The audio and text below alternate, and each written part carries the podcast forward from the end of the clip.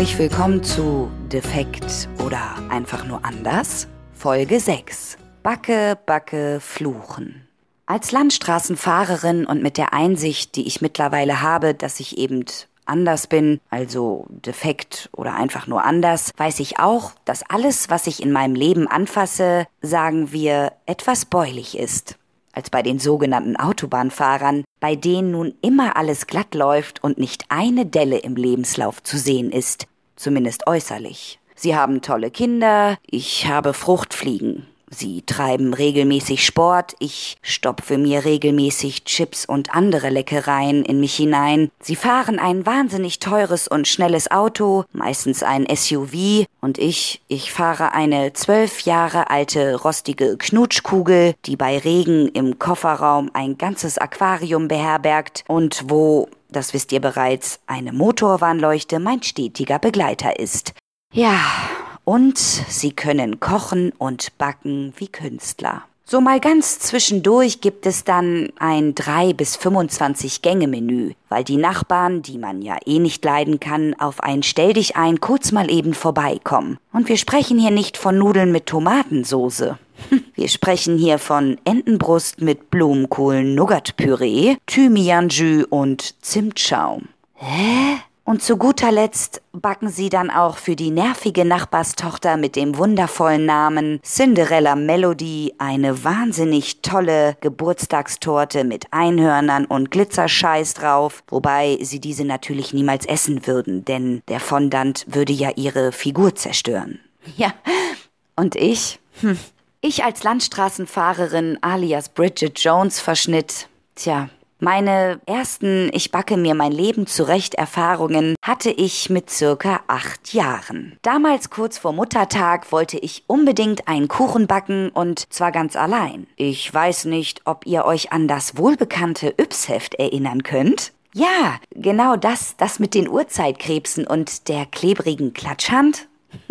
Also in diesem Heft habe ich mein erstes Kuchenrezept entdeckt und es tatsächlich für meine Mutter gebacken. Also eigentlich sollte ein Schokoladenkuchen mit Schokoglasur und leckeren Schokostreuseln herauskommen. Hm, dieser Kuchen sah eher aus wie ein Haufen Scheiße. Damit habe ich ja nun Erfahrung. Für alle die, die meine letzte Folge gehört haben.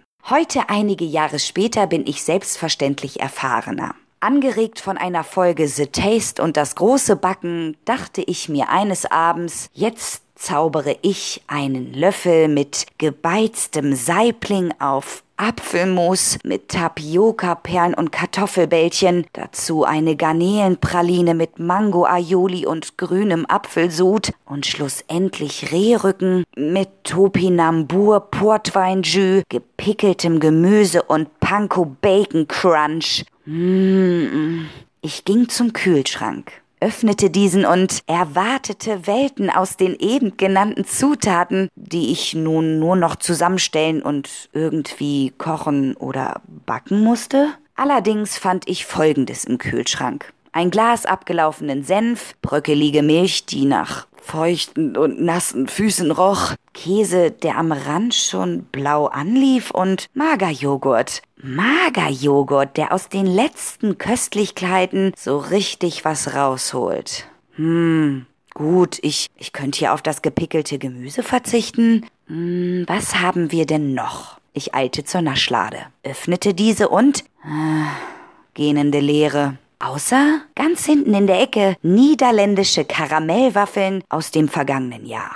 Hm, da lässt sich doch etwas draus zaubern. Magerjoghurt und niederländische Karamellwaffeln. Gut, das gepickelte Gemüse und der Panko Bacon Crunch, wer braucht den schon? Es kommt ja auf die Kreativität an. Schmackofatz eben, sagt der Rosin ja immer. Also nahm ich die niederländischen Karamellwaffeln, schmiss sie mit einer gekonnten Leichtigkeit in den Stabmixer-Vorrichtungsdingsbums und drückte den Knopf. Es machte Rrrr. Na, erst schnell und dann und dann immer langsamer. Ja, was war denn mit diesem blöden Ding los? Ach, egal. Probieren wir einfach mal den Turboknopf. Wieder machte es Rrrr. Dann Stille.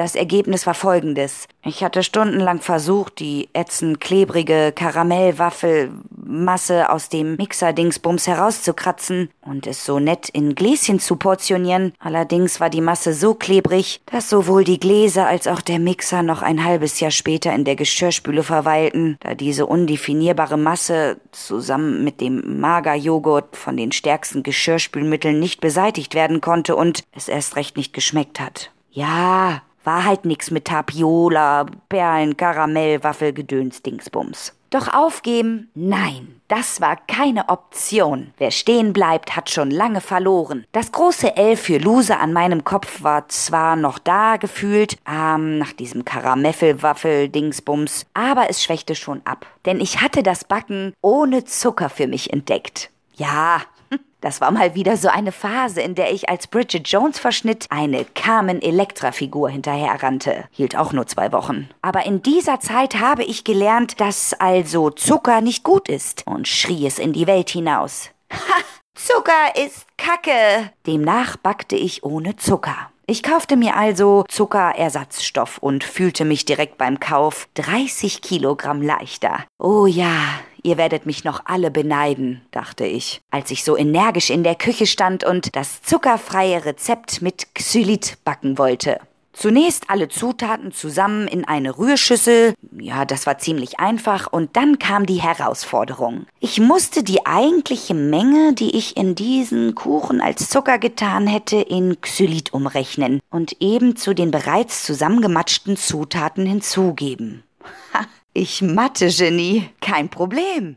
Anstatt 150 Gramm Zucker nehmen Sie einfach die doppelte Menge an Xylit, hörte ich die Backfee in meinem Kopf herumträllern. Also, mh, hm, eine Waage. Ach Quatsch, die brauchte ich gar nicht. Das geht auch via Augenmaß. Da habe ich wirklich ein gutes Gefühl für. So Backen ohne Waage, dachte ich. Ich kippte also eine große Menge an Xylit in die Backschüssel, verrührte alles, kippte es in eine Springform und ließ den Kuchen circa 45 Minuten backen. Mmh, das roch richtig gut. Käsekuchen ohne Zucker. Der erste Michelin-Stern für zuckerfreies Backen, der war mir sicher.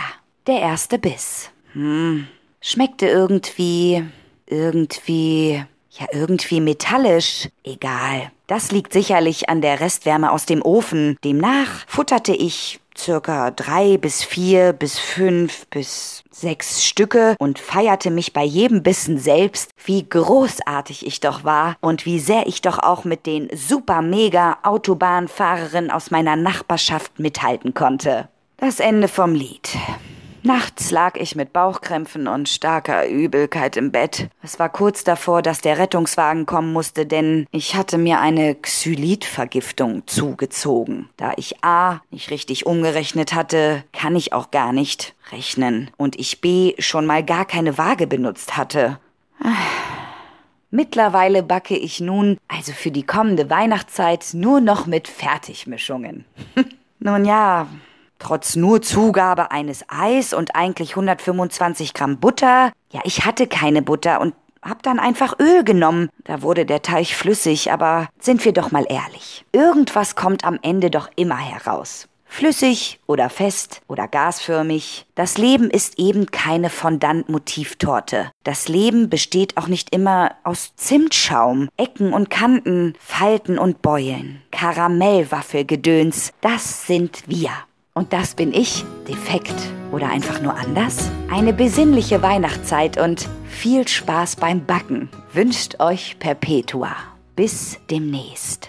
PS, demnächst startet Perpetua spricht Junior and Friends. Ein Podcast für die ganze Familie mit tollen Geschichten zum Anhören, voller Gemütlichkeit und ohne Kackhaufen. Versprochen. Zusammen mit anderen Sprechertalenten möchten wir euch mit der ersten Geschichte die Weihnachtszeit versüßen. Perpetua spricht Junior and Friends. Demnächst auf Anchor, Spotify und Apple.